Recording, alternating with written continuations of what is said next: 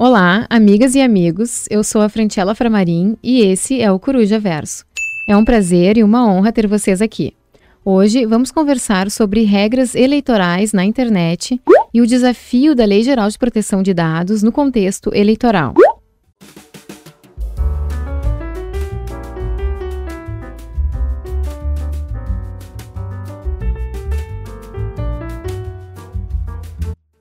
Aproveitando a oportunidade do período eleitoral, eu gostaria de compartilhar algumas informações que podem ser úteis para o esclarecimento dentro dessa questão. E o foco da análise de hoje é no que diz respeito à campanha eleitoral no digital, ou seja, na internet, e algumas explicações de aplicação da Lei Geral de Proteção de Dados nesse contexto eleitoral. Portanto, serão dois eixos de maneira bem resumida, porque a ideia não é esgotar o tema.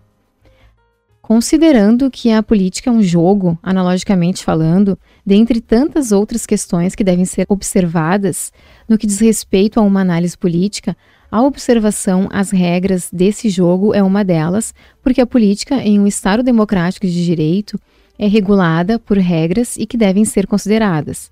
Dessa forma, no que diz respeito à campanha eleitoral na internet, é essencial que as pessoas, nós, eleitoras e eleitores, saibam quais regras estão vigendo nesse aspecto e se tal ou tal candidata ou candidato estão respeitando ou não, inclusive para uma eventual decisão na própria questão do voto, eventualmente. A propaganda eleitoral está liberada desde o dia 16 de agosto de 2022 e vai até o dia 29 de setembro no primeiro turno, e se houver segundo turno, vai do dia 3 a 28 de outubro. As regras da campanha eleitoral estão contidas na Resolução 23.610 do Tribunal Superior Eleitoral e na Lei Eleitoral 9.504 de 97. Mas você já pensou sobre o que pode ou não na propaganda eleitoral na internet? Tem uma série de regramento, bem extenso até, na Resolução 23.610 do TSE, a partir do artigo 27, e eu vou explicitar algumas delas. Impulsionamento de conteúdo na internet. A contratação deve partir de representantes do candidato, do próprio candidato, ou do partido, coligação, federação, e é preciso estar aparente o CNPJ ou CPF do contratante, além de conter em destaque o termo propaganda eleitoral. Isso nós já estamos percebendo aos montes nas redes sociais eu não tenho visto o cumprimento dessa questão do CNPJ ou CPF, por exemplo. Uh, outra, outra questão, utilizar ferramentas para garantir destaque em páginas de respostas dos grandes buscadores, como o Google, por exemplo. A contratação deve partir de representantes do candidato ou do próprio candidato, ou do partido, coligação, federação, e é preciso também estar aparente o CNPJ ou CPF do contratante. Por exemplo, teve, foi bastante vinculado à campanha do, do Lula, impulsionou no Google e YouTube, ou seja, pagou para essas plataformas um vídeo de parte da participação da entrevista do Lula no Jornal Nacional, o que foi retirado posteriormente, pois as falas foram descontextualizadas. Outra questão é enviar mensagens eletrônicas para endereços cadastrados gratuitamente pelo candidato, pelo partido, desde que disponibilizem opção para descadastramento do destinatário, o que deverá ser providenciado, caso requerido, no prazo de 48 horas, conforme o artigo 33 dessa resolução e disposições da Lei Geral de Proteção de Dados. Caso persista, esse, após esse prazo, cabe uma multa de 100 reais por mensagem pagar por até 10 anúncios em jornal ou revista, em tamanho limitado e em datas diversas, desde que informe na própria publicidade o valor pago pela inserção. Essa questão não está dentro do escopo do nosso tema, mas tem a ver com, essa, com a questão da comunicação. E também arrecadar recursos para a campanha por meio de financiamento coletivo. Tudo isso poderia. Os candidatos não podem, de acordo com a resolução do Tribunal Superior Eleitoral, veicular conteúdos de cunho eleitoral a partir de perfis falsos, que é, o que é bem lógico, né? Usar sites de pessoas jurídicas com ou sem fins lucrativos, ainda que gratuitamente, e órgãos públicos para fazer propaganda. Atribuir autoria de propaganda na internet a terceiros. Disparar mensagens em massa para pessoas que não se inscreveram. Contratar tecnologias e serviços de impulsionamento não fornecidos pelas próprias redes sociais.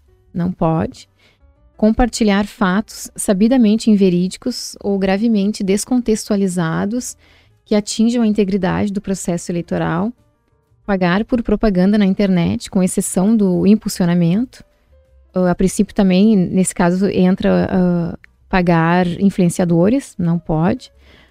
Compartilhar conteúdos que provoquem animosidade entre as Forças Armadas ou contra elas, ou delas contra as classes e as instituições civis compartilhar conteúdos a fim de caluniar, difamar ou injuriar qualquer pessoa, bem como atingir órgãos ou entidades que exerçam autoridade pública. Exemplo disso é o que o Bolsonaro tem aos montes, desde a pré-campanha e agora na campanha. A última foi de xingar autoridades do Tribunal Superior Eleitoral, como o Alexandre de Moraes nessa semana.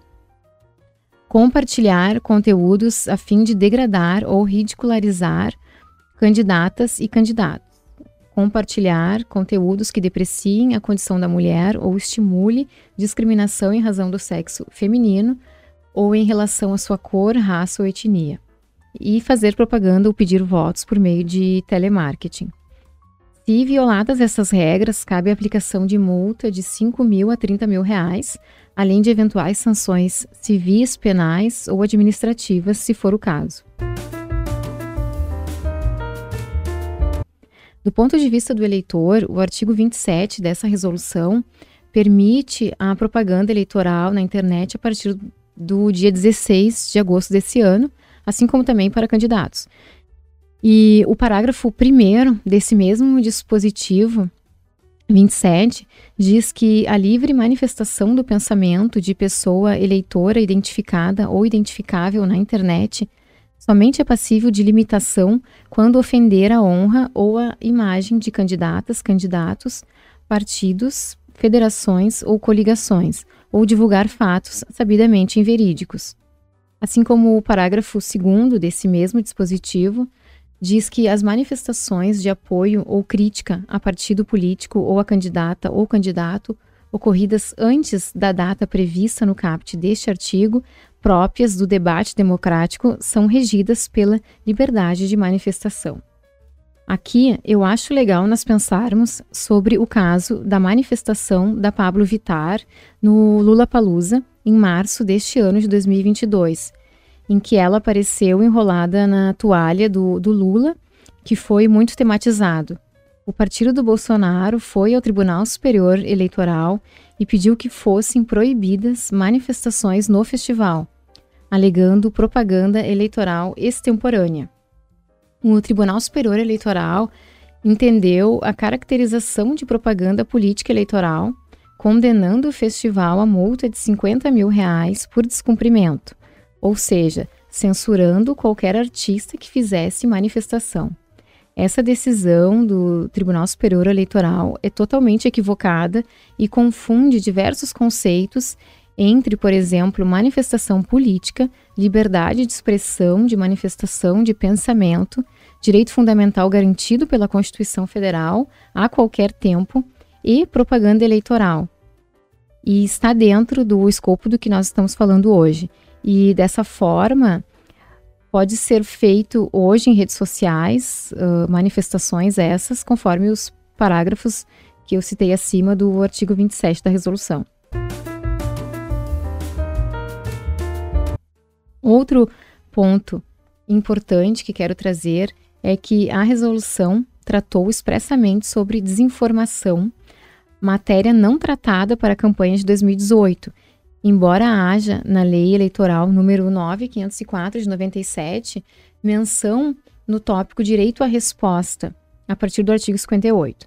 Mas o artigo 9 dessa resolução diz que qualquer conteúdo veiculado pela campanha, deve-se pressupor que os responsáveis verificaram e, caso contrário, estão as pessoas sujeitas às penalidades da lei eleitoral e, inclusive, penal, se for o caso. Assim como o artigo 9A dessa mesma resolução diz expressamente, aspas da lei, é, é vedada a divulgação ou compartilhamento de fatos sabidamente inverídicos ou gravemente descontextualizados que atinjam a integridade do processo eleitoral, inclusive os processos de votação, apuração e totalização de votos, devendo o juiz eleitoral, a requerimento do Ministério Público, determinar a cessação do ilícito sem prejuízo da apuração de responsabilidade penal abuso de poder e uso indevido dos meios de comunicação. Fecha aspas da lei. O segundo eixo da nossa conversa, que eu acho pertinente tratar, é que em tempos de vigência completa da Lei Geral de Proteção de Dados, já que nas eleições de 2020 era tudo muito incipiente, recém tinha entrado em vigor e não deu tempo de as campanhas se adequarem, de entender o espírito da lei, etc. Agora o cenário é outro e as campanhas eleitorais devem se adequar à lei. Eu já falei aqui que quando se fala em dados e em quem possui esses dados, se fala em poder e que tem tudo a ver com a política, porque a política é uma disputa de poder. O poder que decorre de quem possui os dados pessoais é prever, manipular e controlar comportamentos. Já falei aqui das gigantes da tecnologia que trabalham com algoritmos e em como funcionam. Por isso, a importância de um regramento para minimizar essa assimetria informacional e de poder. Mas além das plataformas digitais ou grandes empresas, os governos e também as campanhas eleitorais têm muitos dados sobre nós. E nesse sentido, a manipulação, o controle em uma questão eleitoral é de extremo perigo, uma vez que pode ferir a liberdade de escolha, de expressão, que é a base fundamental do Estado democrático de direito. Um dado ou alguns dados meus pode não ser importante para uma campanha eleitoral, mas quando conjugados com milhões de outros dados de pessoas de mesma faixa etária, lugar de residência, profissão, filiação partidária e outros, pode querer dizer algo importante. Pode ser extraída alguma informação relevante disso e que, se eventualmente for trabalhada em um sentido de manipulação comportamental, pode influir sim em resultados eleitorais. Por isso que é um desafio para as eleições para os partidos, para as campanhas eleitorais e para todos nós a Lei Geral de Proteção de Dados nesse contexto. A primeira eleição com ela em vigor. Como eu disse, assim como disseminar a proteção de dados nesse contexto e de forma equilibrada.